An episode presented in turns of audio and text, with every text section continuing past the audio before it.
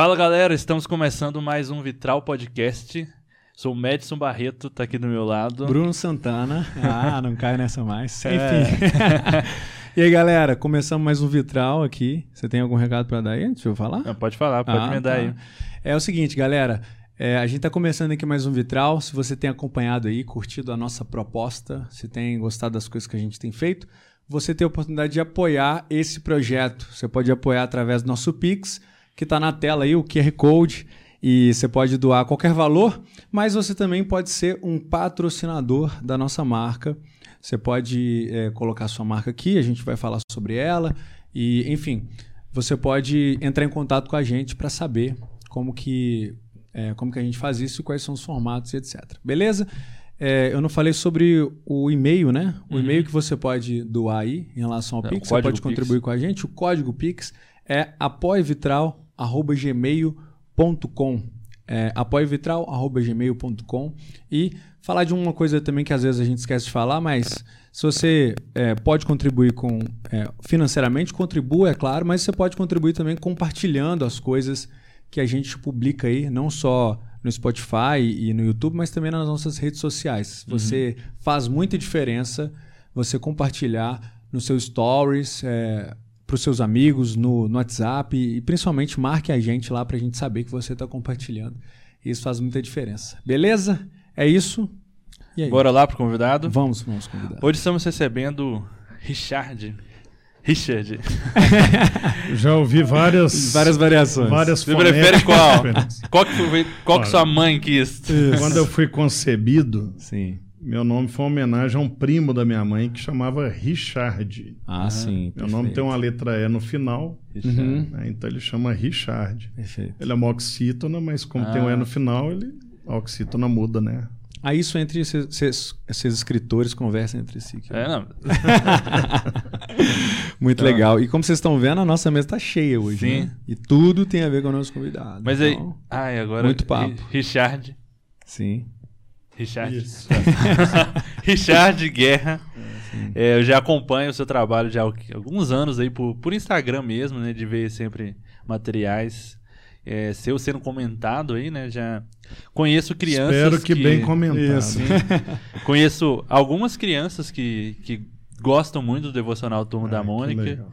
É, então, assim, é uma honra ter você aqui com a gente. Que isso. Pra mim que é uma alegria. Poder, podemos trocar um pouco de ideias. E eu lia muito, principalmente Turma da Mônica na, na infância. Eu tenho até uma coleção lá em casa, eu acho que umas 100, umas 100 revistinhas. Sério? Tem, Caramba. tem.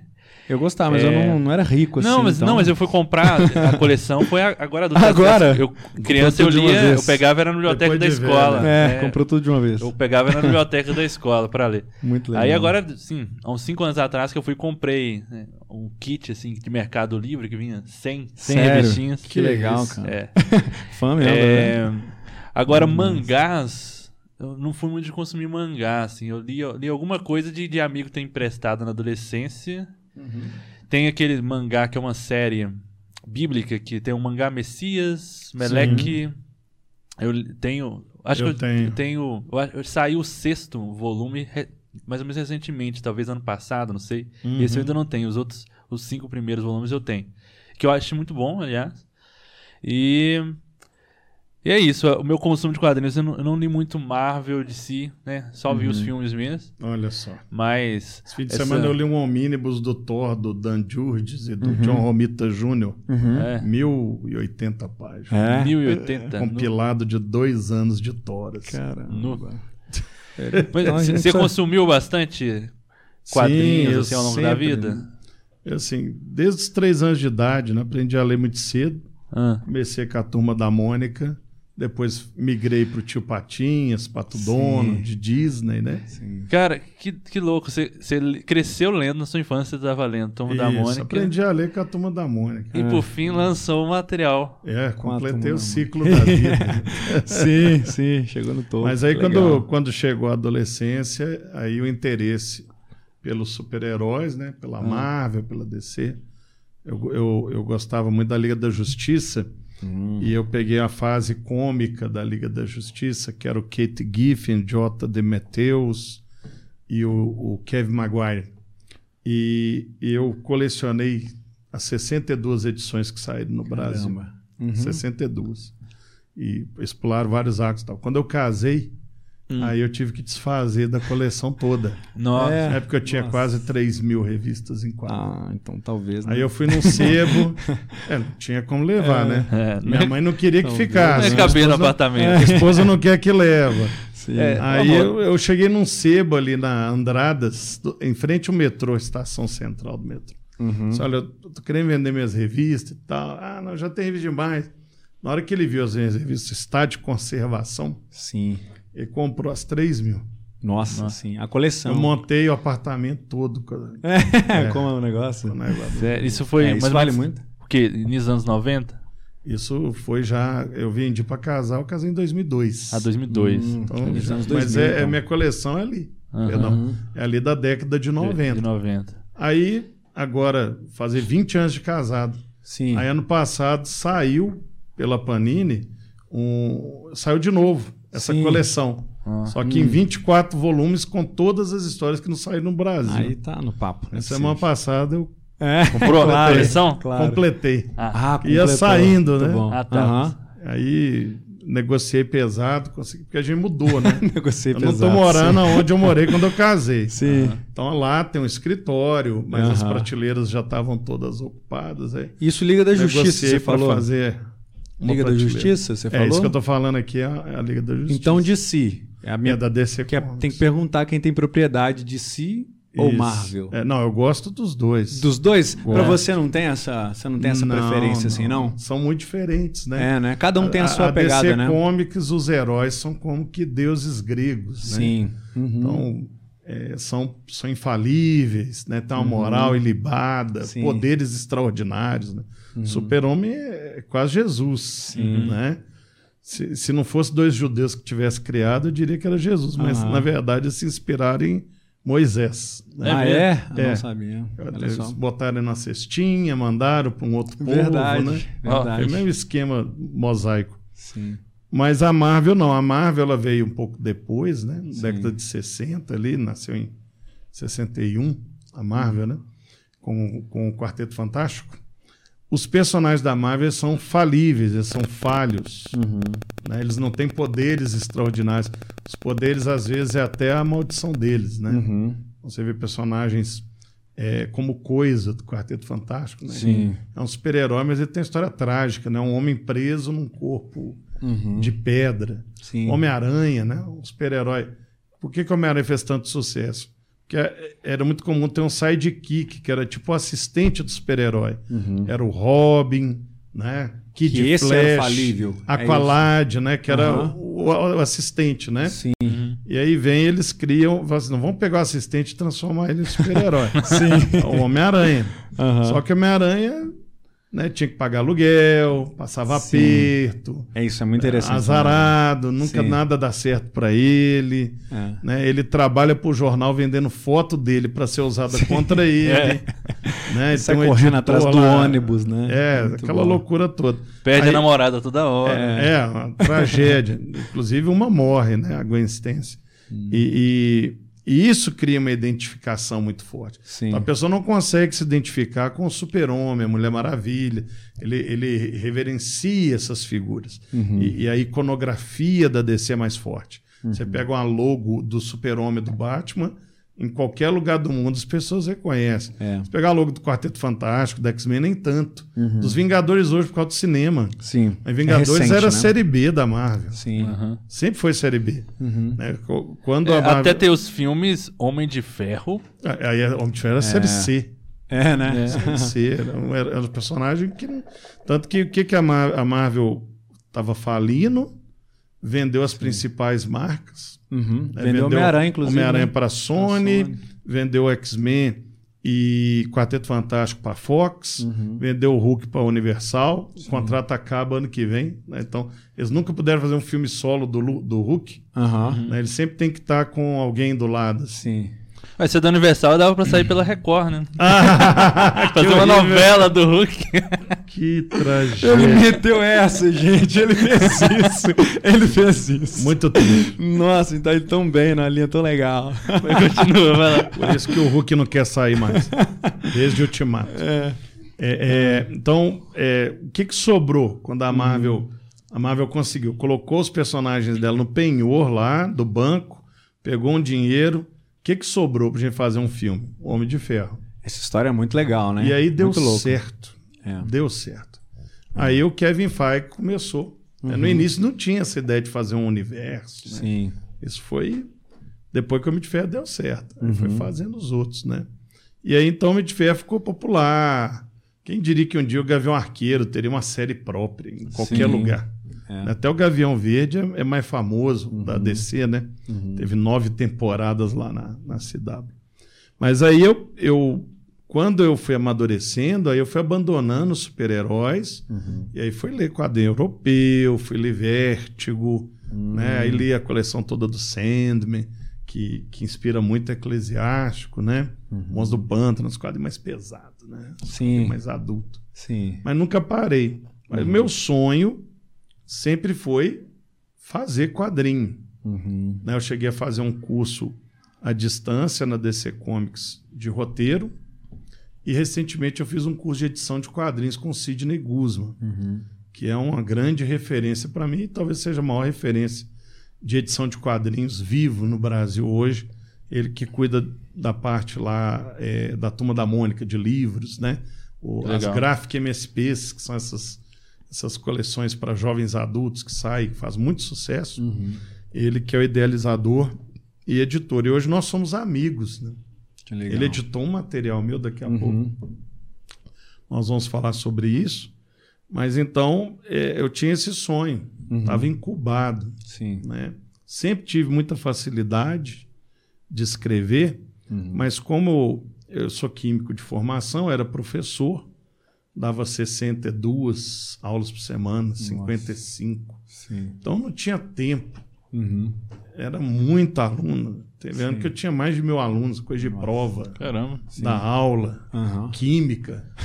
Eu dava aula desde a nona série Nossa. até a universidade. É. Dava aula em faculdade. Uhum. Dava aula em supletivo, dava aula em, em cursinho, Sim. né? Mas a minha maior energia eu gastei no ensino médio. Uhum. Eu fui professor do colégio, do Colégio Batista Mineiro, Colégio Batista de Getsemane, Foi lá do- da Escola Estadual Pedro I. Sim. né? Mas nesse momento você já escrevia alguma coisa? Durante ali? Eu, eu ou tinha não? muito pouco tempo disponível, Sim. né? Então, há 10 anos atrás, eu ingressei no Ministério Integral. Uhum. Né? Passei a ser pastor integral lá na Igreja Batista da Lagoinha. Sim. E aí eu falei assim, a partir de agora eu vou reservar um tempo do meu dia para escrever. Uhum. Combinei com o pastor Márcio, né? e ele abençoou.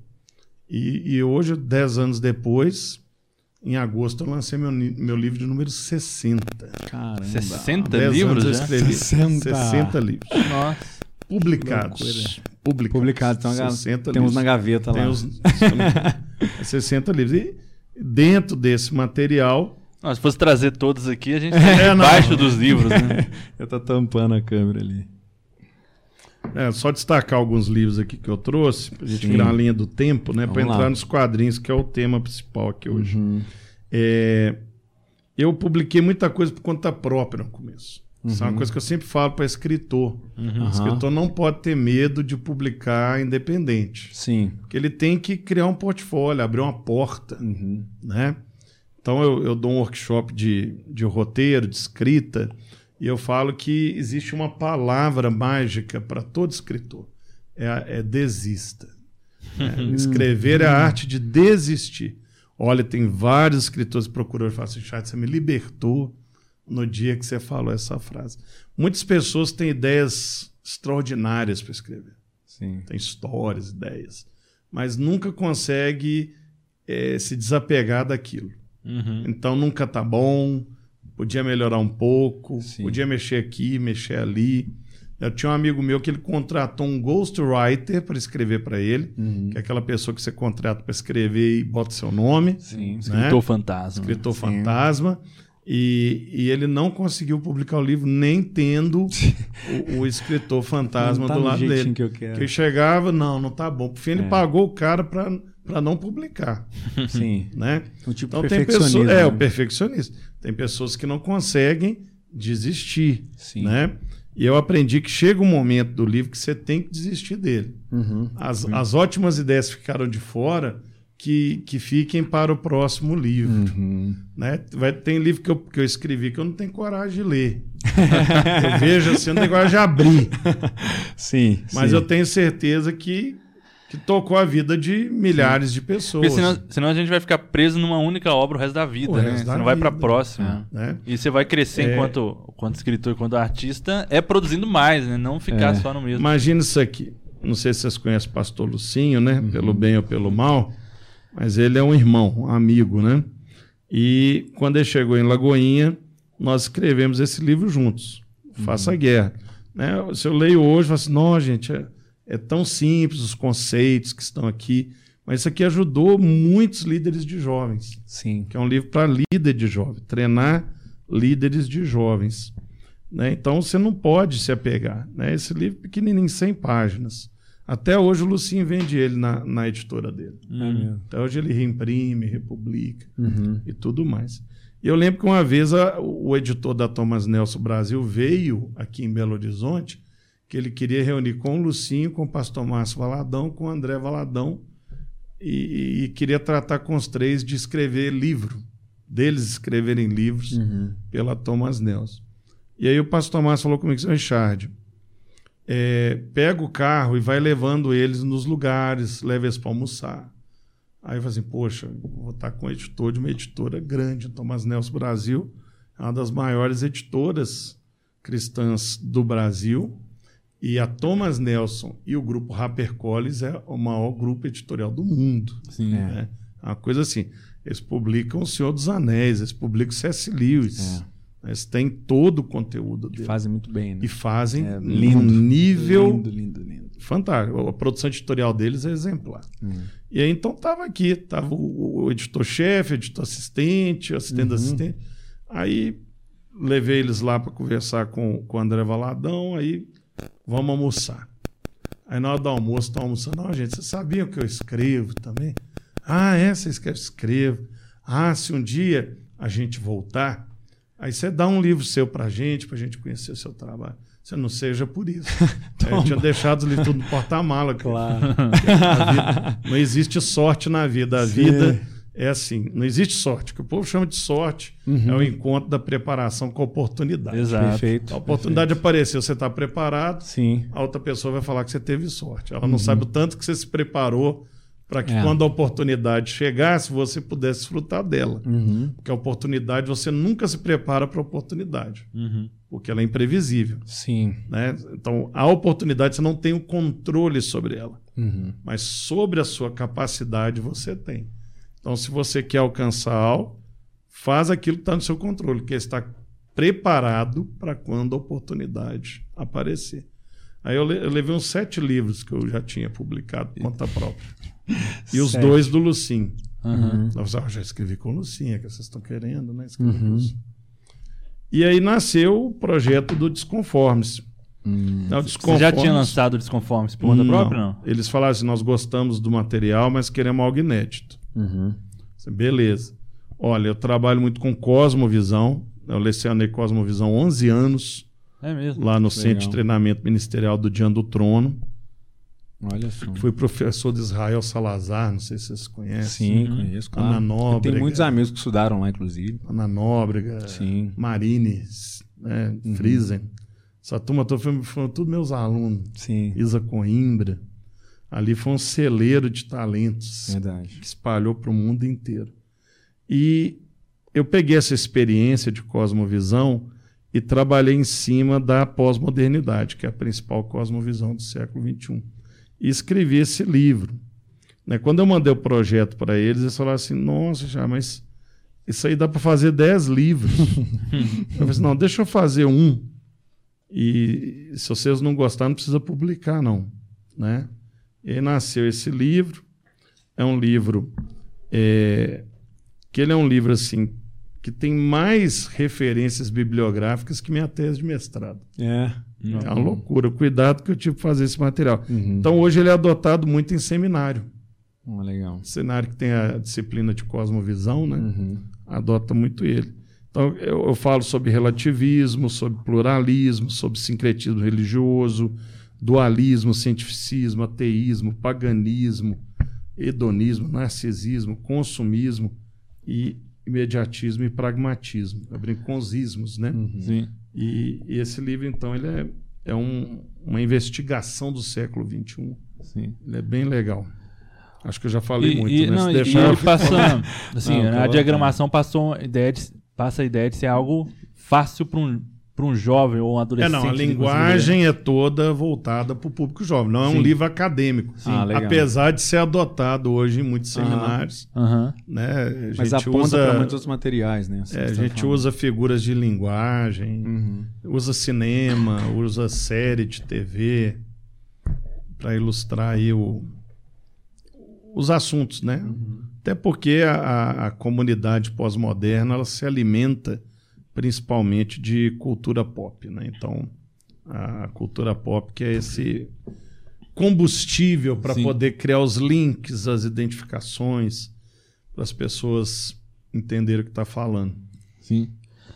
É... E aí, já pegando esse gancho de cultura pop, tem outro livro aqui também, Manual Cristão da Cultura Pop. É...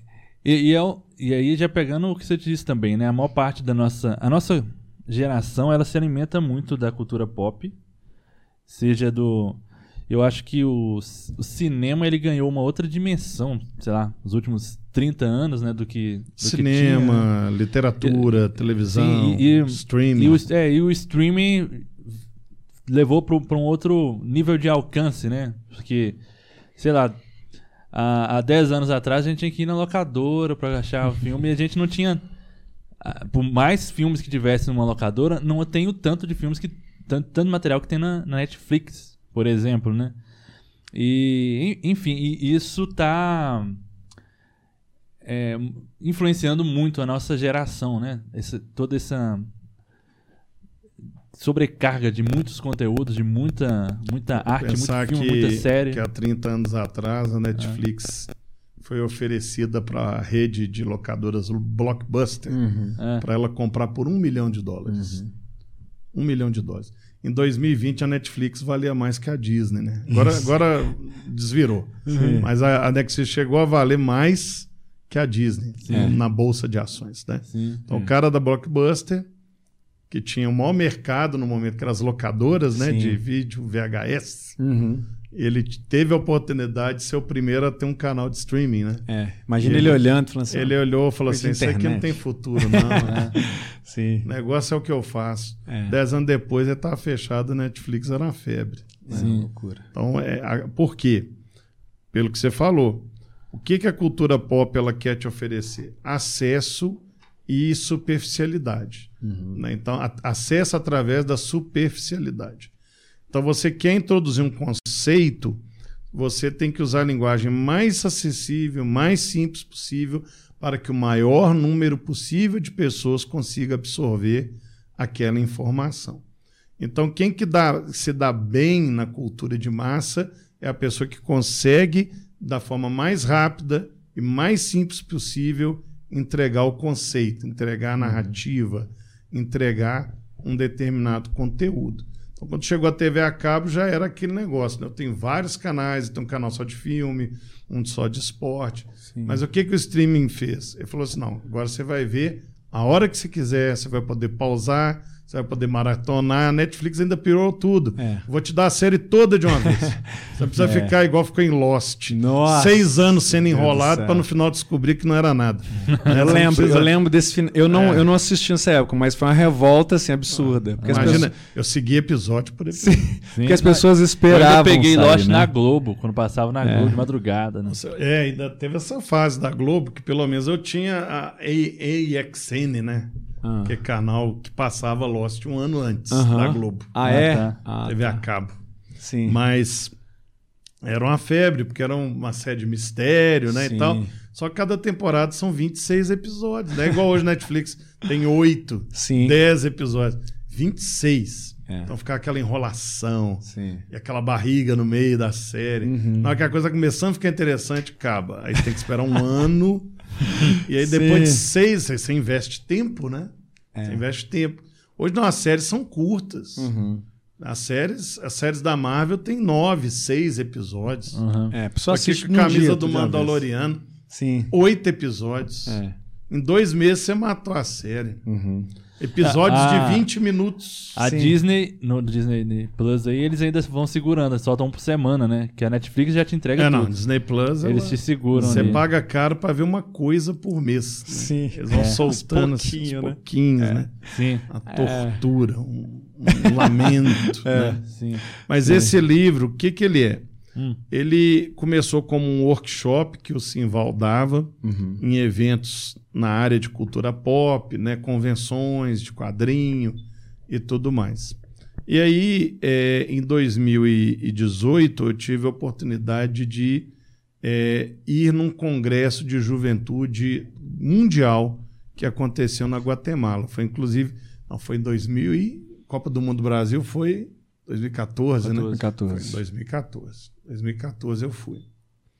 E lá eu, eu peguei esse material dele e dei uma roupagem nova, acrescentei vários elementos. E acabou que disso tudo surgiu um workshop híbrido, meu, meu e dele.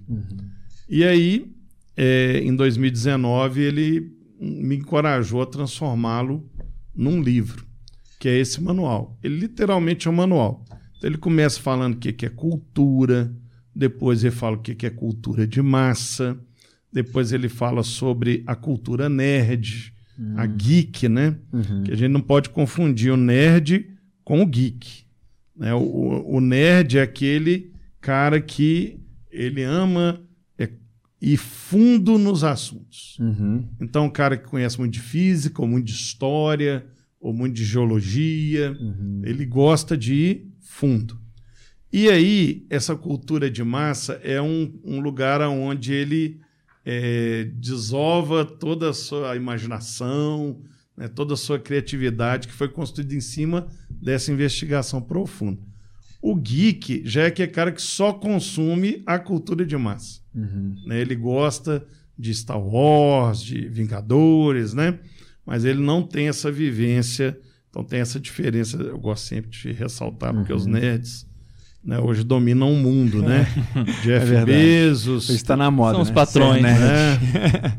Elon Musk, até Bill um- Gates. Eu não sei nem quem disse isso, né? Virou frase de internet. Seja gentil com os nerds. Provavelmente Ah. você vai trabalhar É, pra ele. provavelmente você vai estar. É isso mesmo. Sim. E aí, então, a gente chega nesse ponto, né? Onde nós trazemos essa questão. E a igreja? E o cristianismo? Qual que é o diálogo que a igreja e o cristianismo têm que ter com a cultura pop? Nós- é, a igreja ela tem que ficar fora disso. Então, é tipo os, os monges, né? os, os monásticos. Sim. Nós estamos acima disso, quer dizer, nós temos uma cultura e ela é superior a essa, então ela, eh, nós temos que tratá-la como algo inferior. Nós temos que nos colocar abaixo disso. Né? Não, é, o que nós temos para oferecer é muito pequeno, não tem nada a ver e tal. E aí a gente mostra que o caminho é você entrar e transformar. Né? É, nós cremos no Jesus da história. O Jesus que entra e ele faz a história acontecer, ele transforma.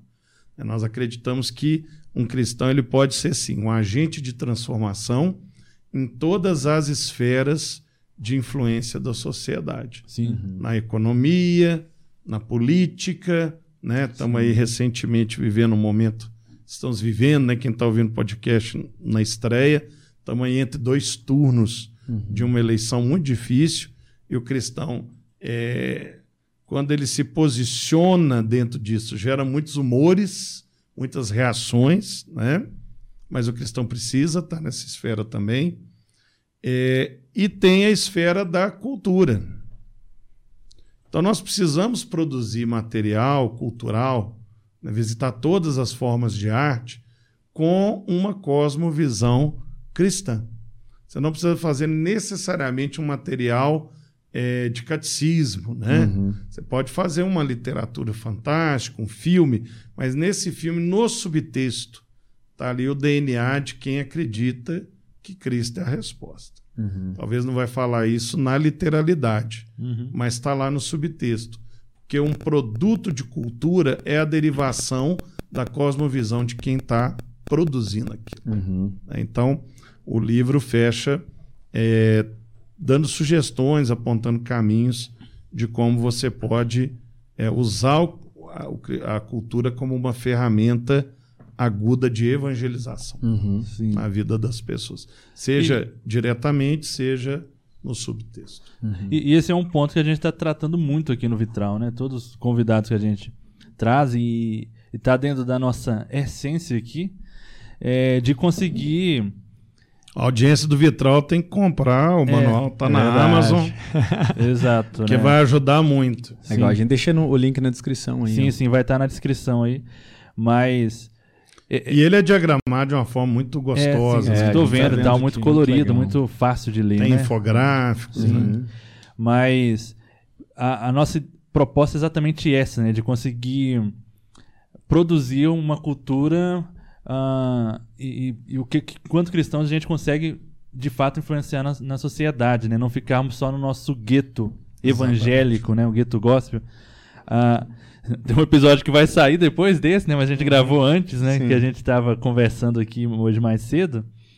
E teve teve uma pergunta de uma pessoa, né? Que, quem está nos assistindo, você vai ver essa resposta daqui duas semanas ainda, mas dando um uhum. spoiler aqui de é, como nós reagirmos, como que deve ser a nossa, como é que a gente deve lidar com quando artes do mundo, né, entre aspas, afrontam ou confrontam nós como cristãos. O que, que a gente deve fazer? Como que a gente reage? E aí a gente falou um pouco disso, de que existe uma. A maior parte da, da reação dos cristãos, quando sai alguma coisa que afronta a nossa fé, é ir para a internet reagir, né? propor, propor, propor boicote e tudo mais. O que pode ser válido, a crítica é válida, mas a gente tem que ser muito mais propositivo do que reativo. Né? O que, que a gente está produzindo né? e, que, e que vai alcançar o público fora da igreja? Porque a gente ficar só aqui produzindo algo que vai ser só consumido dentro das paredes da igreja, a gente está uhum. contribuindo pouco para a cultura, né? Não, e eu ficar só reagindo é. e, e, querer Cês, que... Não sei se vocês citaram o caso da Bienal do Rio de Janeiro nesse Sim, podcast, não. né? Não citamos, não, mas. Eu... Citou, não, mas é um exemplo clássico, né? Sim. É, foi em 2019, dezembro, é, Bienal do Livro do Rio de Janeiro. E uma mãe comprou um, um livro da coleção da Salvati, Jovens Vingadores, A Jornada das Crianças. Eu uhum. tenho lá em casa essa revista. Priscila falou assim: olha que absurdo isso. Não, não precisa olhar aí no vídeo, não. Eu tirei desse tá, tá aqui. Então, é, os Jovens Vingadores é uma equipe formada por pessoas que têm. É, são super-heróis que têm o nome dos mesmos super-heróis Vingadores mais velhos, mas são jovens. E lá tem um casal homoafetivo. Uhum. Tá lá. É o, o, derivado do Hulk e o derivado do Thor. Né? São homoafetivos. Então, nessa história tem um beijo homoafetivo. Uhum. Agora, a revista estava lá, emplastificada Estava lá, impróprio para menores de 14 anos. A mãe vai, pega, entrega para o filho de, de pouca idade, acho que tinha 9 anos de idade. Ele abre e mostra para a mãe. Aí a mãe vai faz um vídeo no Instagram uhum. e joga nas redes sociais. Aí vai viralizando, viralizando, viralizando. Essa coleção da Salvati, ela não deu certo, ela foi descontinuada porque o livro foi ficando muito caro, o papel está muito caro no Brasil. Está na coleção para ter 150 títulos e parou no 95. Eu tenho do 1 ao 95. Uhum. Né? E, está lá porque tinha que completar, porque forma lombada, né? fica bonita a lombada. Uhum. Enfim, era o encalhe. Estava numa loja de, de, de encalhe dentro da Bienal. Encalhe é quando fica aquele monte de livro sem vender, você vende mais barato para liberar o estoque. Uhum. Né? Então era um material que não tinha vendido. Quando saiu nos Estados Unidos, não fez sucesso. Era um grupo série D, dedidado. Uhum. Né? Nenhuma visibilidade no Brasil, o material não fez sucesso no Brasil, não vendeu. Mas o que, que essa mulher fez? Ela deu a publicidade que o material precisava. Uhum. Viralizou. Aí o prefeito de, do Rio de Janeiro, é, que era evangélico, mandou recolher o material. Ah, é? É. Eu não sabia desse Lembra caso. não? Aí o que, que fez? O material começou a ser procurado, porque virou capa da Folha de São Paulo, capa da Veja, capa Uhum. da Veja. E aí o Felipe Neto foi lá e comprou todo o estoque e distribuiu de graça na porta da Bienal. Sim. Foi- Olha, olha, olha a visibilidade que nós demos Sim. para o material. Agora, nessa mesma Bienal, Uhum. na mesma semana, enquanto Felipe Neto estava na porta distribuindo esse material, o Maurício de Souza estava lançando lá dentro o volume 2 do Devocional Turma da Mônica. Sim. Lotado. Uhum. Lotado. Sucesso. Mas vocês são- vocês só estão sabendo agora, porque nenhum evangélico Divulgou isso. Divulgou. divulgar isso. Olha E aí, foi exatamente o que a gente comentou, assim, porque tem, tem várias coisas que. Isso é um exemplo perfeito É, daquilo que a gente exemplo falou. perfeito que a gente falou. Algumas coisas que nem teria visibilidade, essa revista, por exemplo, mas por causa da movimentação do boicote Dos evangélicos. dos evangélicos, evangélicos. dos evangélicos, querendo fa- falar sobre isso, trouxe a visibilidade e, e aí é, os tiros saíram pela culata, né? Queria que. Olha, não leiam isso! Aí, Mas é o princípio. É mais fácil proibir do que ensinar. Sim, é perfeito. A gente mais sempre fala sobre que ensinar. essa questão da a necessidade da- de maturidade do, que, do cristão lidar com a cultura. Então, assim, livros como esse, por exemplo, para a gente aprender cosmovisão, aprender o- interpretar o mundo, dá muito mais trabalho, né? É mais fácil falar com a galera que, que não é para ver nada e demonizar isso, né? Sim, e essa questão é, de valorizar o, o bom que está sendo feito, né? De valorizar o que é belo. E eu sempre tive isso no coração. Uhum. né? É, foi falado aí de mangás. O mangá hoje é a mídia de quadrinho mais vendida no Brasil. Uhum. Lá no Japão, o quadrinho é uma coisa tão forte que é uma mídia. Sim. Tem jornal, televisão, internet, streaming, mangá. Sim. Pessoas consomem milhões de unidades. Lá vende muito mais que nos Estados Unidos, por exemplo. Né? Então, assim, eu sempre tive muito forte no meu coração que eh, nós tínhamos que produzir alguma coisa que, que dialogasse com esse público. Uhum. Tá? Foi citado aqui o Mangá Messias, é maravilhoso, mas é uma adaptação de textos da Bíblia. Uhum. Ele precisa de produção original Sim. original para poder dialogar com esse público, jovem adulto, adolescente, que consome Naruto, que consome é nosso tempo, né, Cavaleiro do Zodíaco lá atrás, que começou a febre dos mangás no Brasil foi, foi os Cavaleiros do Zodíaco, né, o Santo Seiya. Aí depois veio o Dragon Ball Z, que foi uma loucura, né? E hoje é o One Piece e, e o Naruto são muito fortes. Mas aí tem vários que são bem pesados, de terror, de erotismo, de, de coisas satânicas, diabólicas, e, e eles consomem isso assim, de uma forma. É, é um mundo à parte, né? Eu É. às vezes fico vendo a, a faixa lá do, do, do- da Netflix, assim, que meu primo vê São algumas os vezes. usando- animes, né? Que é muito. E é muita coisa, é um São adaptações desses mangás. É. Né? Sim. São as versões animadas desses mangás. É, você tá falando de mangá, né? Você vai na. na- Sexta-feira eu fui na leitura lá do Del Rey, que é a maior leitura de Belo Horizonte, Sim, e lá tem seis prateleiras sim, três gôndolas frente e verso dedicadas exclusivamente a mangá. sim. Né? Aí você tem só uma para o resto tudo. Uhum. Né? E, e aí eu- surgiu o projeto eclesiástico no meu coração. Sim. Que eclesi- o Está primeiro foi esse aqui. Ó. Esse aqui é o número um. O, o eclesiástico, o primeiro eu não trouxe, que eu morro Uhum. de vergonha, que foi o que eu desenhei. É morro de vergonha. né? Então, Eu já vi, eu já vi ele, já vi ele. É, é um preto e branco. É. É um horror. Um horror. E o Eclesiástico eu fiz o primeiro sozinho Uhum. e consegui uma mesa na CCXP, porque era o primeiro ano. Então eles estavam chamando todo mundo. Ah, Depois esse cara famoso nunca mais me quiseram. né? E aí lá eu dividi mesa com o Igor Sicarini, que é assim, um talento. né? O Igor, ele é um desenhista, um ilustrador de mão cheia, trabalha para as maiores editoras do mundo e, e é pastor, Olha só. né? E a gente dividiu a mesa e ele brincou lá e fez no sketchbook dele um, um- como que ele veria o, o eclesiástico. Sim. E aí nós conversamos e ele aceitou o desafio e desenhou o volume 1 do Eclesiástico, que é esse de capa preta. Né? E aí fez um sucesso enorme. Aí nós fizemos o número 2 e lançamos um, uma caixa com um e o 2. O um e o 2. Uhum. E aí nós conseguimos lançar na CCXP de 2016. E esse material foi indicado a HQ Mix de melhor minissérie daquele ano. Né, que é um feito extraordinário. O que, que é o Eclesiástico?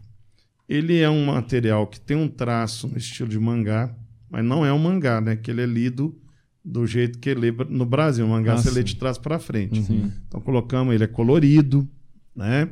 Justamente para poder pegar um público maior.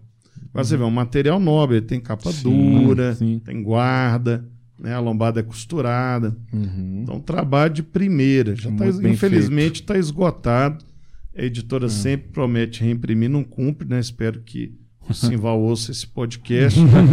que ele me Recado aí, prometeu Simval. fazer uma versão com os quatro juntos para lançar Ah, ano que vem. volume um único. boxing. Um volume único e com oito páginas inéditas que já estão prontas. Né? Legal. Também. E aí, o que, que é o eclesiástico? O eclesiástico é esse, esse jovem aqui, que chama Daniel, ele é um, um cientista e ele então descobre que ele, ele tem um chamado para ser o eclesiástico do século XXI.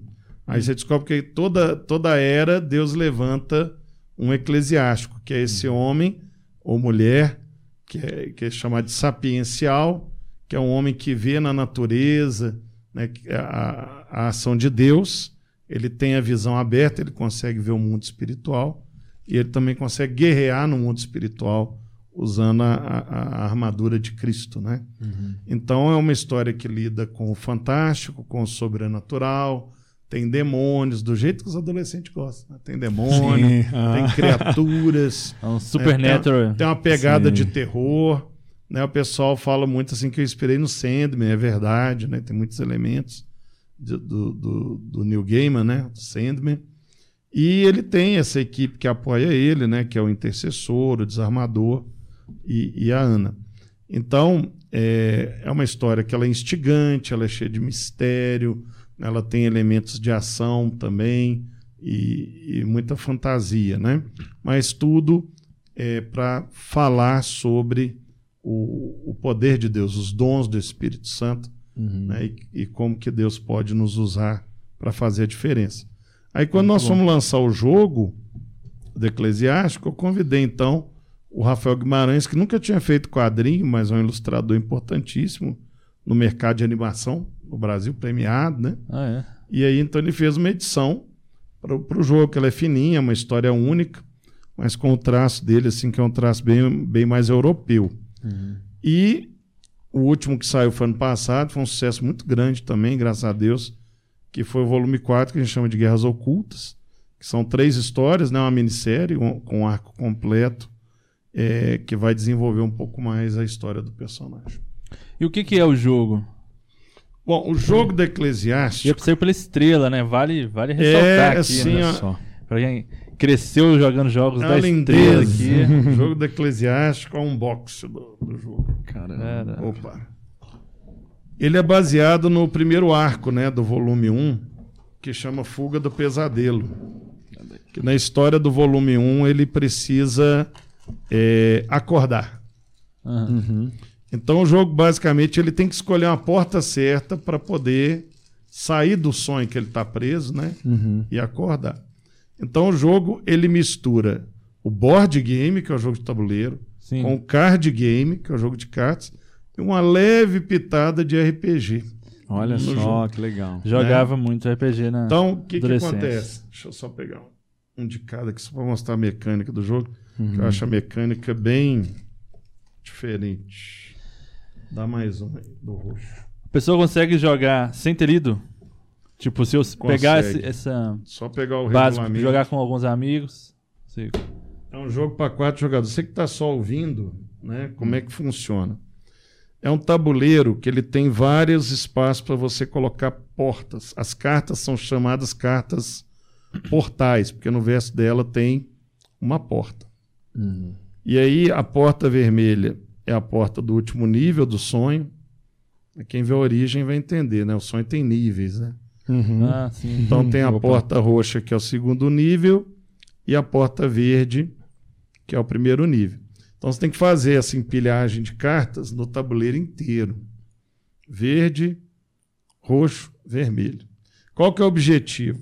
Existem cinco cartas vermelhas que está escrita acorde, que é quando você acorda uhum. e aí você vence o jogo, quem acorda primeiro, né? Uhum. Mas até chegar na carta vermelha, você vai ter que eliminar as cartas verdes, as roxas, para chegar na carta vermelha. Uhum. Então você pega o seu peão, joga o dado comum, anda no tabuleiro e vai parar em cima de uma porta, né? Então você para em cima de uma porta, aí você tem um dado, para quem não está tá só ouvindo, né? O dado ele tem três faces com desenho de uma chave e três faces com desenho de um X. Então você joga o segundo dado, sai X, você não pode abrir a porta. Uhum. Você só abre a porta quando sair a, a chave. chave. Aí você vira, você vai ter dois tipos de carta, por exemplo. Tem as cartas de defesa, por exemplo, isso aqui é uma espada, então é um texto da Bíblia, né? Uhum. Aí você guarda ele porque você pode usar ele depois, por exemplo, um ataque. Aí quando você sai com a carta de um espírito maligno ou de um ataque das trevas, né? Aí pode ser anulada por três espadas. Então você acumulou três espadas, hum. você anula o efeito Legal. da carta ruim. Então uhum. tem no tabuleiro, você tem a mesma quantidade de cartas de ataque, cartas de defesa. Sim. As de defesa você vai guardando para se defender das de ataque. Tem todo tipo de ataque, uhum. né? Cara, eu, eu costumo, eu costumo uhum. lembrar o seguinte, que tem um, um ataque que chama é, ego. Hum. E o ego tem uma carta que chama cruz. Sim, ela vence todas. Você anula pode usar a cruz tipo é, ela anula qualquer tipo de ataque. Hum. Só um ataque que ela não consegue anular, hum. que é o do ego. Hum. No ego fala, lá está escrito que a cruz uhum. não consegue. Aí você precisa da carta manto da humildade. Ah. Você só vence bom, o ego bom, sendo bom. humilde, né? Que Jesus não Espírito pode Santo também. É, Espírito ah. Santo ajuda muito. Duplica o poder. Ela duplica o poder. De qualquer carta de defesa que você tiver. É, Aranha fica paralisado por duas rodadas. Isso. Tem uma carta que é a Jezabel. É uma loucura. Olha só. a carta Jezabel, você escolhe alguém, você fica grudado na pessoa. É. E aí tudo. Vocês têm que jogar junto. Vocês têm que jogar junto até que um dos dois tire seis. Ah, tá. Aí vocês podem separar. Uhum. Aí, por exemplo, a pena que vai para um vai para os dois. O que deu certo, você pega, você rouba da pessoa. Uhum. Que é um espírito maligno, né? mas Sim. o seis que quebra legal. ele. Que legal. Mas o objetivo é acordar. Você chega uhum. no último nível, vira a carta acorde, o jogo acabou. Sim. Só que os níveis vão descendo, os ataques vão ficando piores. Uhum. É a carta da morte, por exemplo, que te elimina do jogo. Entendi. Se você não tiver a cruz. Hum. A cruz vai lá e parando. Que legal, hein? Que legal. também conceitos que legal. De batalha espiritual. Uhum. Ele está sendo comercializado ainda? Esse esgotou, filho. Deve sair ano que vem. Não, isso é muito legal para jogar em, com um grupo pequeno. Nossa, é, dá, dá para jogar com quatro pessoas, tranquilo. Tem as uhum. caminhas, né? Todo mundo começa na cama, né? Ah, que legal. Então é um jogo que estimula aí os conhecimentos, né? Uhum. É, é, por exemplo, o jogo está todo travado, porque as cartas malignas elas ficam lá presas, você não tá com a espada e tal. Aí, aí tem uma hora que você tem uma carta que limpa tudo, assim, tira todas, uhum. aí limpa, né? Então tem a jogabilidade bem diversificada. E como você vai embaralhar e redistribuir as portas, uhum. cada vez que você joga. É diferente. É diferente. Você sim. não sabe onde está a aranha, a máscara, uhum. a ah, espada, o escudo. Você tem, espada, você tem um escudo, o escudo te protege, mas não elimina o inimigo. Uhum. Aí fica lá, a espada elimina. Você taca a espada, a carta sai. Sim. Então é bem divertido, o pessoal gosta muito. Vendeu muito rápido, a editora não quis fazer de novo, né? A editora, uhum. a benção. É, é, um material nobre, né? Assim, é muito fica... caprichado. Né?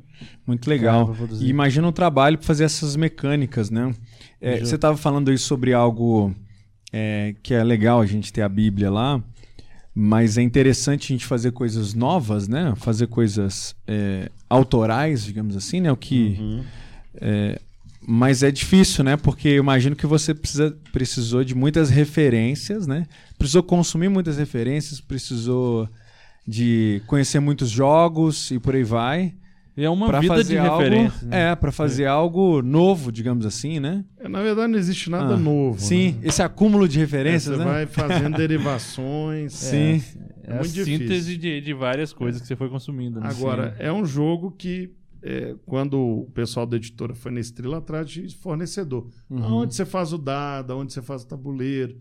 Aí eles perguntaram, "Cê- o que, que você está querendo fazer? na hora que mostrou, eu falei, assim, não, vocês vão fazer aqui. Ó, que legal. Show de Então, bola. Foi um jogo que fez sucesso.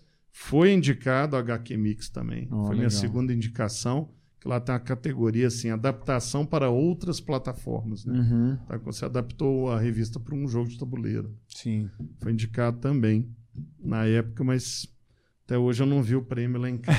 Só indicações. Vamos, vamos, Mas tem mais foi- coisa pra mostrar aí na Foi o mesa. Eclesiástico que me levou ao projeto que eu digo assim, que foi aquele que trouxe mais visibilidade, né? Sim.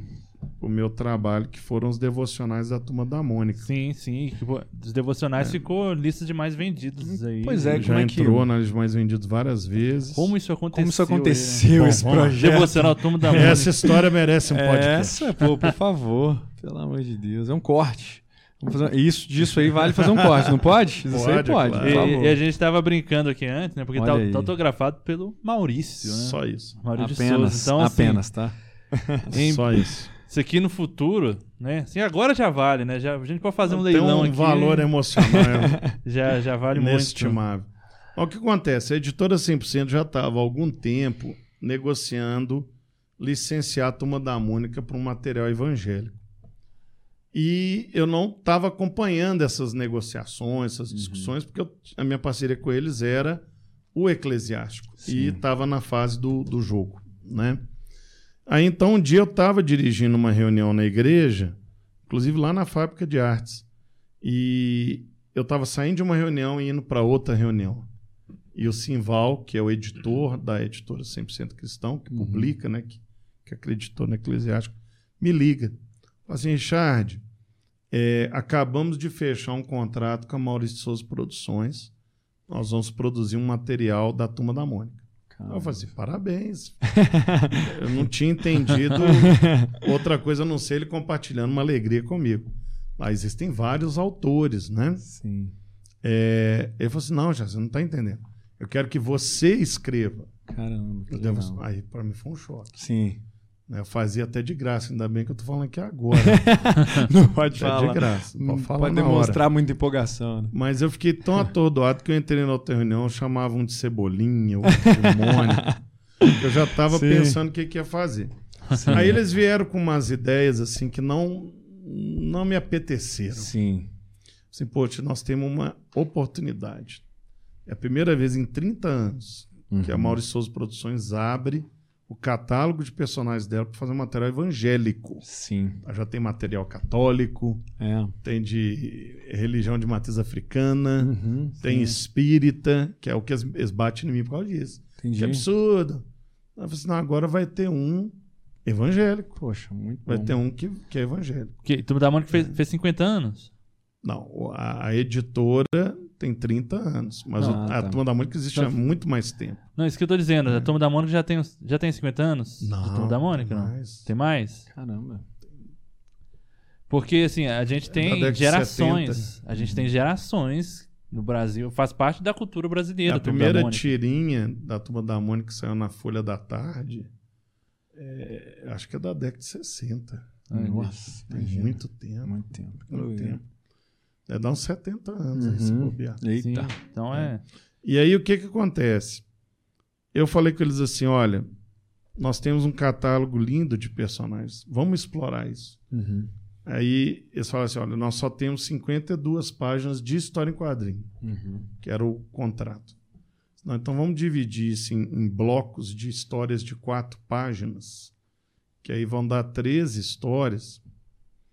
E, e aí em seguida a gente faz toda a parte devocional.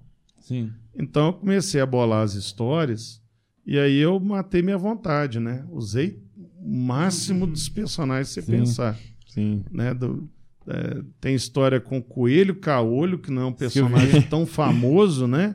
Aham. Tem com a Turma da Mônica, tem com a Marina, que está passando aí, que é um personagem mais recente. Tem história com o louco, Uhum. que é um louco. dos meus personagens preferidos. Assim, tem que pôr o louco É. em algum momento, né? Tem história com o louco, tem histórias protagonizadas pelo Cascão, Capitão Feio aparece, Ah, o louco. né? Agora eu lembrei do louco. É, o louco ele aparece na história, é muito legal. Eu pego vários textos da Bíblia que são loucura, né? Ah, Como sim. dizia Paulo. Jeremias, né? Uma história protagonizada pelo Jeremias. Sim, gosto personagem dele também. muito importante. O Dudu, que eu acho muito engraçado, né? Sim. Então eu, eu matei todas as minhas vontades. E as histórias elas têm uma mecânica muito parecida, porque é um material infantil. Uhum. Então começa com uma situação problema, né? Por exemplo, aqui está o Chico Bento e o Zé Lelé tentando pescar um peixe, Pô, não demais consegue. Chico Bento, Ah, tá doido. é, É top muito, demais, muito lindo, né? tá. E aí eles já estão ali desanimando, indo embora. Aí chega o, o moço, fala assim: Olha, é, vou, vou falar para vocês, tem uma história na Bíblia assim, vocês não precisam desanimar. Aí conta a história da pesca maravilhosa. Sim. Aí eles vão com essa história, eles ficam animados, volta para pescar. E aí ele chega com a rede grande, ah, rede, vocês pescaram, ah, muita bota, nós agora vamos lá no mercado vender as botinhas.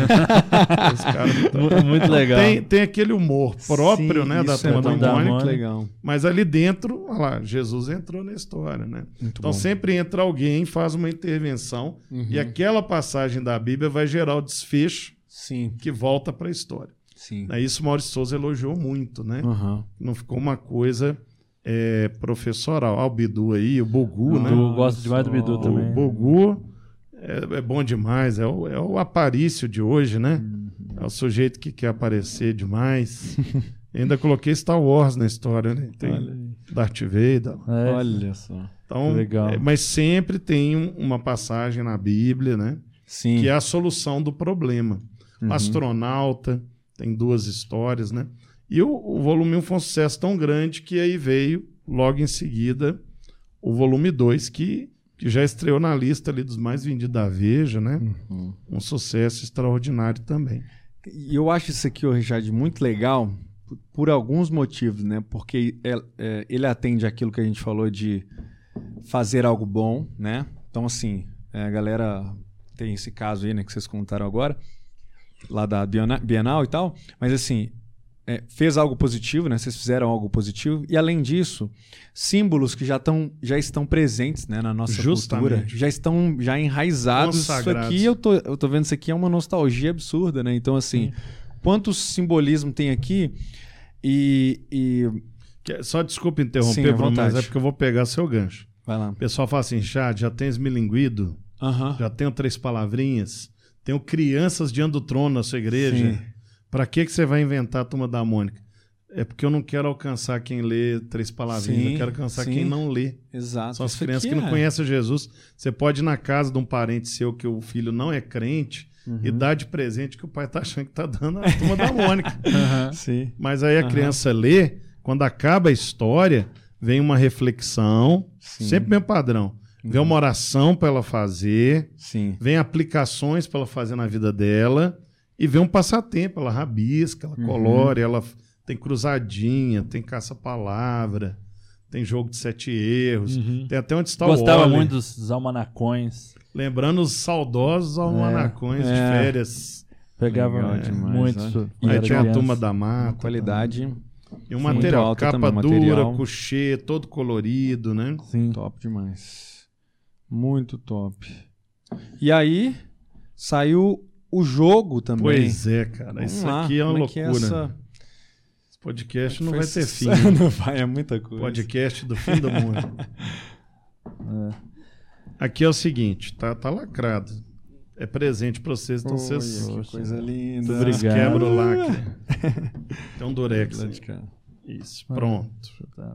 Então aqui. E aí, como Esse é que brinca jogo- isso aqui? Já nos ensinem aí que eu vou. Esse aqui eu montei assim. Tava um dia de férias, numa casa de férias, né? E aí eu tinha o desafio de fazer o jogo, porque eles queriam um jogo, né? E aí nós montamos esse tabuleiro, que eu acho que é uma lindeza, né? Uhum. Foi o, a, a equipe pessoas que desenhou, mas fui eu que fiz, né? Ah. O tabuleiro ele é em forma de peixe, Uhum. e cada casinha é um livro da Bíblia. Ah, sim. E cada conjunto de cores é um trecho. Então começa com o Pentateuco, depois vem os livros históricos, depois vem os poéticos, aí vem os profetas maiores, depois vem os profetas menores, e isso compõe o corpo do peixe. Aí você vai para o rabo do peixe. Aí começa com os evangelhos, aí vem o livro de Atos, aí vem as cartas de Paulo, Sim. e aí o rabinho termina com as cartas gerais e o Apocalipse. Né? Uhum. Né? Então o jogo ele vem com uma roleta no meio, para você que está nos ouvindo, né? E é, o tabuleiro é a caixa. Né? Então aqui uhum. você já uhum. tem o, o, tabuleiro, que já dá uma, uma beleza. Você recebe um deck gigante de cartas que é separado por essas categorias. Uhum. Então você vai montar do lado de fora do tabuleiro os montinhos. De cada livro de cada livro, não é livro, né? Conjunto. Atados né? conjuntos. Então, tem só um bolinho do Pentateuco. Sim. Tem o bolinho dos históricos, tem o bolinho dos poéticos, dos profetas maiores. Então, por exemplo, gira a roleta aí, Bruno. Vamos, Vamos ver lá, se você está bem de Bíblia mesmo. Segura. Ixi, Girou, deu dois. ao vivo, vamos lá. Então aqui, ó, Pentateuco. Acha o Pentateuco aí. Não deixa tá, ele ver, não. Ixi, não deixa ele ver. lá. Aí tem sempre duas perguntas, que é para a carta ser reutilizada, né? Tá bom. Então tem a pergunta A e a pergunta B. Qual que você quer? Eu quero a pergunta B. B. Então, pergunta do Pentateuco, hein? é, em que Deus transformou a vara de Moisés para mostrar o seu poder? Essa é fácil. Ah, numa cobra. A cobra, está em Êxodo 4.3, vem a referência. Legal. Quando a criança é muito pequena, ela joga com a Bíblia. Uhum. Então, se ela não sabe a resposta, a pessoa fala assim, ah, lê lá em Êxodo 4.3. Aí ela lê e procura a resposta, uhum. né?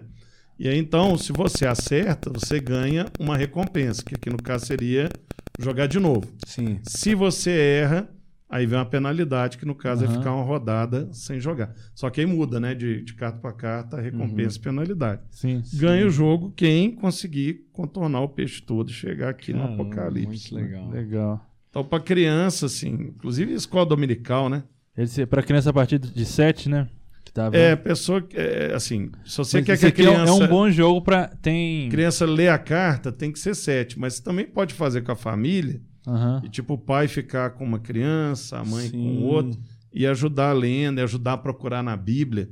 Que aí a criança vai se familiarizando com Sim. o manuseio da Bíblia, com a ordem dos livros, com a classificação dos livros.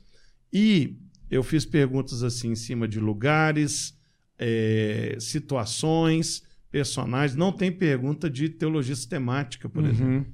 Então são perguntas muito diretas, da Bíblia Sim. mesmo.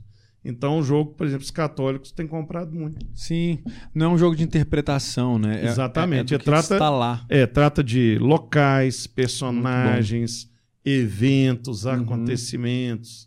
Sim, e é um jogo que favorece esse contato com a Bíblia. É para a criança realmente aprender a uhum. Bíblia. Sim. Muito bom, muito e bom. E é da estrela, Maurício uhum. de Souza e 100%. Consegui juntar Apenas. os três. Apenas, né, já? É. Que combo, né? Muito legal aí, ó, galera. Aí. Tudo muito esse, bonito, né? Esse ainda está disponível. Feito, é. Você, você acha na Amazon. Amazon e Vamos na, botar o link aí também. Na loja da editora 100%, na loja virtual, né? Sim. Muito bom. Editora100%.com. Muito bom, muito bom, muito bom.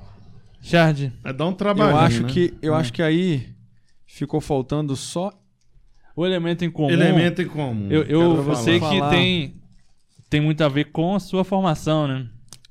Isso, esse aqui é um sonho antigo. Como? O elemento em comum foi o último lançamento de quadrinhos, né? Uhum. Livro eu lancei em agosto 50 chaves para uma vida abundante, que é o livro que comemora os 50 anos de ministério do pastor Márcio Valadão, né? Uhum. Eu sou coautor com ele. Mas de quadrinho, o último que, que eu tive a oportunidade de lançar, inclusive é, esteve presente na, no FIC, Festival ah, Internacional de Quadrinhos, né? O Max esteve aí, ele tinha uma mesa lá e dentre outras coisas, isso aqui é processo, tá? Pode levar. Tá As crianças de. A criança de 26 Crianças. anos vai brincar com isso aqui com isso. certeza, tá? e o que, que é o elemento comum? O elemento comum é um livro para ensinar tabela periódica. Ah, olha só. Ele tem essa característica. Muito bom. Então, esse personagemzinho aqui da capa, né, que foi belamente ilustrado pelo Max Andrade. Max Andrade que é um mangaká, né? Um desenhista de mangá premiado no Japão Olha É aí. mesmo? e que recentemente lançou é, Anjinho Além, que é a gráfica MSP do Anjinho, né? Foi ele que fez. Uhum. É, o- é o penúltimo livro que saiu da gráfica MSP, é um sucesso extraordinário. E muito talentoso. E aqui esse bonequinho verdinho é o hidrogênio, que é o personagem principal. Então, nesse quadrinho, que é um quadrinho grande, tem 240 páginas, né? É uma história, é uma história épica, né? O hidrogênio, ele é um elemento que ele está na, na primeira família da tabela periódica aqui, mas ele não faz parte dessa família, né? Porque é a família dos metais alcalinos. E ele não é metal, não é alcalino, ele é um gás, né? Ele não é metal. Só que na tabela ele fica lá. Aí eu aproveitei essa situação e aí eu criei o mundo de Mendeleev. Pode abrir. Pode abrir? Não, Ah, fi- ó, eu, eu não abri antes porque veio um jogo junto aí. Não vou Ah, abrir sim. Monta. Tem um jogo. Um jogo de cartas. Pode aí. ir falando aí que eu vou dar um jeito de abrir. aqui. O, o hidrogênio. Tem um macete. Ah, Olha lá. Passar o dedo aí. Ah. O, o hidrogênio, ele descobre que ele é adotado. Hum, né? Ele foi adotado pelo Césio, né? E, e aí ele entra em crise, que ele quer saber quem ele é, porque que ele é diferente dos outros dos outros metais, né? Todos são sólidos, todos são cinza. Ele é verde, né? E, e ele sofre bullying na escola por causa disso. aham. Então, quando ele descobre que ele é adotado, ele resolve é, partir para uma aventura de autodescoberta. Sim, olha Né? só. Então, o que, que eu fiz? Eu transformei a tabela periódica num mundo. Qual tem a Terra-média, né? Uhum. Westeros, tem Mendelevian. Mendelevian, Sim. a tabela periódica. Você já é meu professor de química preferido. Exato, Eu já. detestava química. Já na ganhou. Então, Mendelevian é um reino, né? Onde você tem Alcalópolis, que fica ali os alcalinos terrosos. Tem um, tem um vórtex, que é um lugar misterioso. Tem as Ilhas Metálicas. Tem a República dos Caramba, Ametais e tem o Reino dos Gases Nobres. Então, o hidrogênio mora aqui. E a, e a viagem dele, é- é- aí de alguma forma, ele descobre que quem pode ter a resposta é o rei de tudo, que é o Hélio, que é daqui, do outro lado, né? Dos gases nobres. Hum, Então, a história toda gira em torno dessa uhum. dessa aventura dele, né? Dessa descoberta. E aí ela é dividida em capítulos, e aí cada capítulo a gente vai mostrando onde que ele está dentro do, do mapa, né? Uhum. Ele vai avançando. E aí ele vai interagindo com todos os elementos da tabela. Eu antropoformizei todos os elementos. E aí a gente até criou esse jogo de cartas que é tipo super trunfo, não sei se já... Sim. Que é- Gostava, gostava. Que aí tem as propriedades, né? Ponto de fusão, ponto de ebulição, densidade, raio atômico. Caramba, hein? É, é, aí vem junto, né? O jogo você pode. É tudo picotado, é só destacar, Ah, Uhum. né? E vem até com a caixinha para você montar, Uhum. para guardar as cartas. Dá para brincar de. Você vai aprendendo sobre as propriedades dos elementos. Uhum. E no final tem é um, um extra muito bacana, aonde eu vou explicando, é, porque tudo que acontece na história tem um, um ensinamento de química por trás. Mas para não ficar interrompendo a história e ela ficar chata, no final vem explicando tudo, né? Todos os, os easter eggs, né? Todas as referências dos personagens e, e modéstia à parte, é um material assim, mereceu indicação de arte finalista, né? Não, O que é muito, Muito bonito rico, o traço do, muito- tá, do- Olha essa página E aqui. tá indicado aí, né, como É, tá como arte finalista, né? HQ Mix. No HQ Mix tem duas categorias que nós estamos também na expectativa, que elas são técnicas, né? E ainda não foram divulgadas. Então, por exemplo, tem, tem um trecho da história que se passa no mundo Muito subterrâneo, tem um trecho que passa no mar, só que é um mar de elétrons, né? Então, Uhum. tem todos, da- em vez de água, são elétrons, que é uma Aham. teoria sobre os metais. Aí tem o Mercúrio, o Mercúrio é, é um polvo gigante, né? Então é muito legal a história. Caramba. E aí a criança aprende. Inclusive, nós construímos, né? Tem itinerários formativos. Então, o professor quiser usar em sala de aula, Aham. tem todo um material de apoio para o professor. Cri- Eu tive aula de química na faculdade, eu falo que se, se eu tivesse um livrinho desse aqui, eu tava. eu tava bem demais da conta. Porque Crianças a- universitárias ali teriam agradecido. Porque a química é um negócio, às vezes, muito abstrato, né? Assim, é muito. Pô, os elementos, é um negócio muito distante, né? E ter uma coisa assim, é, é, ilustrada, né? Claro. Agora, é importante, assim, é, claro, como é um material de natureza científica, a gente busca também trazer a nossa perspectiva cristã Sim. né, dentro do material. Ela está no subtexto também. Hum, legal, legal, legal. É, pelo que eu tô vendo, muita coisa do que você faz também tem esse aspecto lúdico, né, Richard? Uhum.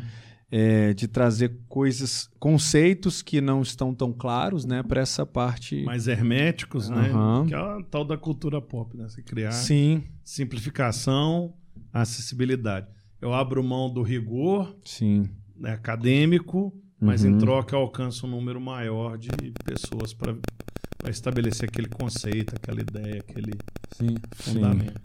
Então, é um sim. material que já está sendo adotado em algumas escolas, nós estamos participando de editais daqui do, do, do estado, do município. Uhum. Estamos aguardando o edital do Ministério da Educação para ele entrar na, no Programa Nacional do Livro Didático. Sim. Né? E tem sido muito elogiado onde ele passa. Sim, E eu creio que ah, dá para criar ma- materiais de outras áreas, né? A partir desse mesmo projeto. De, Ah, dá. além de. Porque tem, tem outras coisas de, de grupos, sei lá.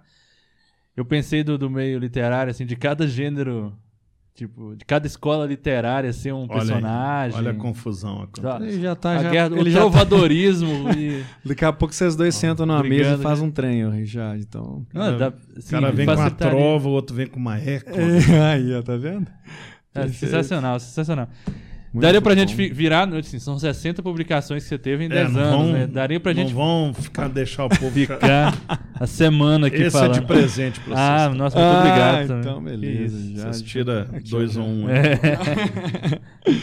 muito Perfeito, bom, muito bom. Muito lindo, muito lindo. E... Mas é um prazer, sabe? É, escrever pra mim é uma forma também de eu relaxar a mente, de eu... é muito prazeroso, né? Nós lançamos agora na igreja um- uma revista de escola dominical para crianças e para adolescentes com quadrinhos. E eu Legal. estou produzindo, Pela editando. Lagoinha mesmo? Pela Lagoinha. Chama Global Kids, o de crianças, Ah, e sim. Link. Eu criei os personagens, são super-heróis, né? Aham. E está sendo um impacto tão grande, né? Tão gratificante, né? Você vê o trabalho chegando na mão das pessoas, elas lendo, interagindo. Eu recebo sempre marcação no Instagram de todos os materiais. Uhum. E, é- e aí faz valer tão a pena, né? Sim, Richard, isso aqui eu vou te falar, é exemplo claro assim do que a gente está falando aqui desde o primeiro episódio, assim, de gente que se propõe a fazer coisa boa, com qualidade, né? É, não só proposta, não só boas mensagens, né? Mas essa coisa que eu falei aquela hora, assim, de entender o meio, sabe? Assim, de Uhum. entender o.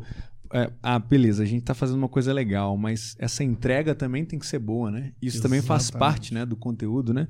Não é só, o- A não é só a o mensagem, mas a forma, o formato, a- o o meio com isso, como isso vai chegar às pessoas. Isso é muito legal. Então, pô, te, te parabenizo aí. Pô, tô muito feliz de, de é claro, né, de receber esse presente, inclusive, né? Mas também de você estar aqui, a galera poder conhecer seu trabalho aí. Muito legal, muito legal. Bacana. Enfim, caramba. Muito bom. É isso. É isso. Vamos fechar. Muita coisa. tô aqui. Já- Cansei os é. moços. É, Ó, tô, não, tô aqui. Muito obrigado entretido. pela, pela presença, pela conversa. Eu agradeço vamos- a oportunidade, o convite. É, a gente falou de fofoca reversa, mas assim, já tem tanta coisa aqui que eu, eu acho que vou ficar só nessas indicações É verdade, aqui. Você que verdade. sabe. Não, É, você o elemento em comum um. tá, tá sendo comercializado, né? Também tá na- tá na Amazon, e Amazon. tudo mais. Vamos deixar os links de tudo aí da Amazon. Tá na Inclusive, galera, a gente tem.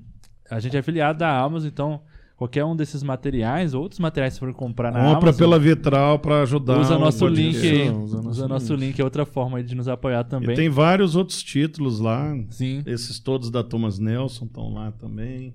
Os, É. os do Lucinho também. É, é, consegue achar tudo isso lá no seu Instagram lá? Se, se O em contato Instagram com é você, bem monótono. É. né? É. Tá, pe- pesquisa lá seu nome, né? Isso, é seu pesquisa nome. chá de guerra, você vai achar Beleza, beleza, galera. coisas boas e ruins. Mas pelo jeito tem muita coisa boa. Então tá tranquilo. tá certo. Coisa boa. É isso. Fechou? Fechou. Eu tô, Chat, eu tô é, aqui, tá eu tô aqui aqui olhando, aqui, tô aqui olhando os aqui todo- títulos aqui também. Todo tanto conteúdo. Chad, mais uma vez, muito obrigado Sim. pela conversa, pelo, por aceitar o convite também. Muito obrigado por tanto conteúdo aí que você já está há 10 Opa. anos produzindo aí também. Sim. É, é, eu te- te falei isso com a Sara, né? De, de- esses últimos 10 anos eu sempre oro por isso, de Deus levantar a gente crente produzindo boa cultura, né?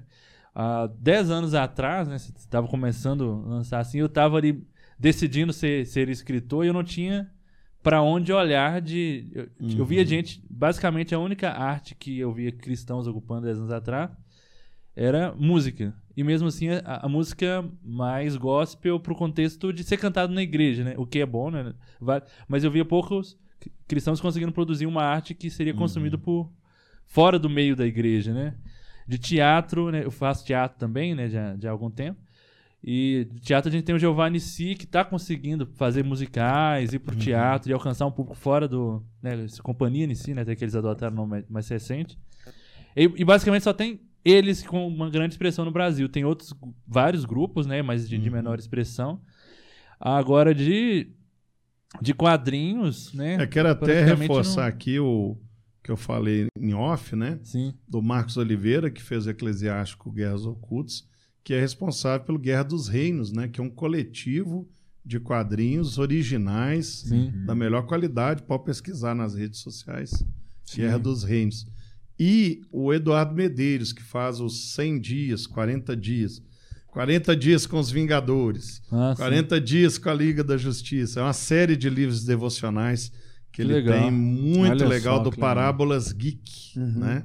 Ele Ah, recomendar também, que é um Parábolas colega, né? É, da, da turma do, da 100%, que é muito Show. talentoso, Sim, vale a pena. vamos botar tudo isso aí na, na descrição aí. Sim. E mais É alguma isso. coisa que você queira indicar, Chad? Tipo assim, Ah, se deixar, ou do seu, ou de outras pessoas. então, beleza, galera. É isso, né? Mais algum Sim. recado?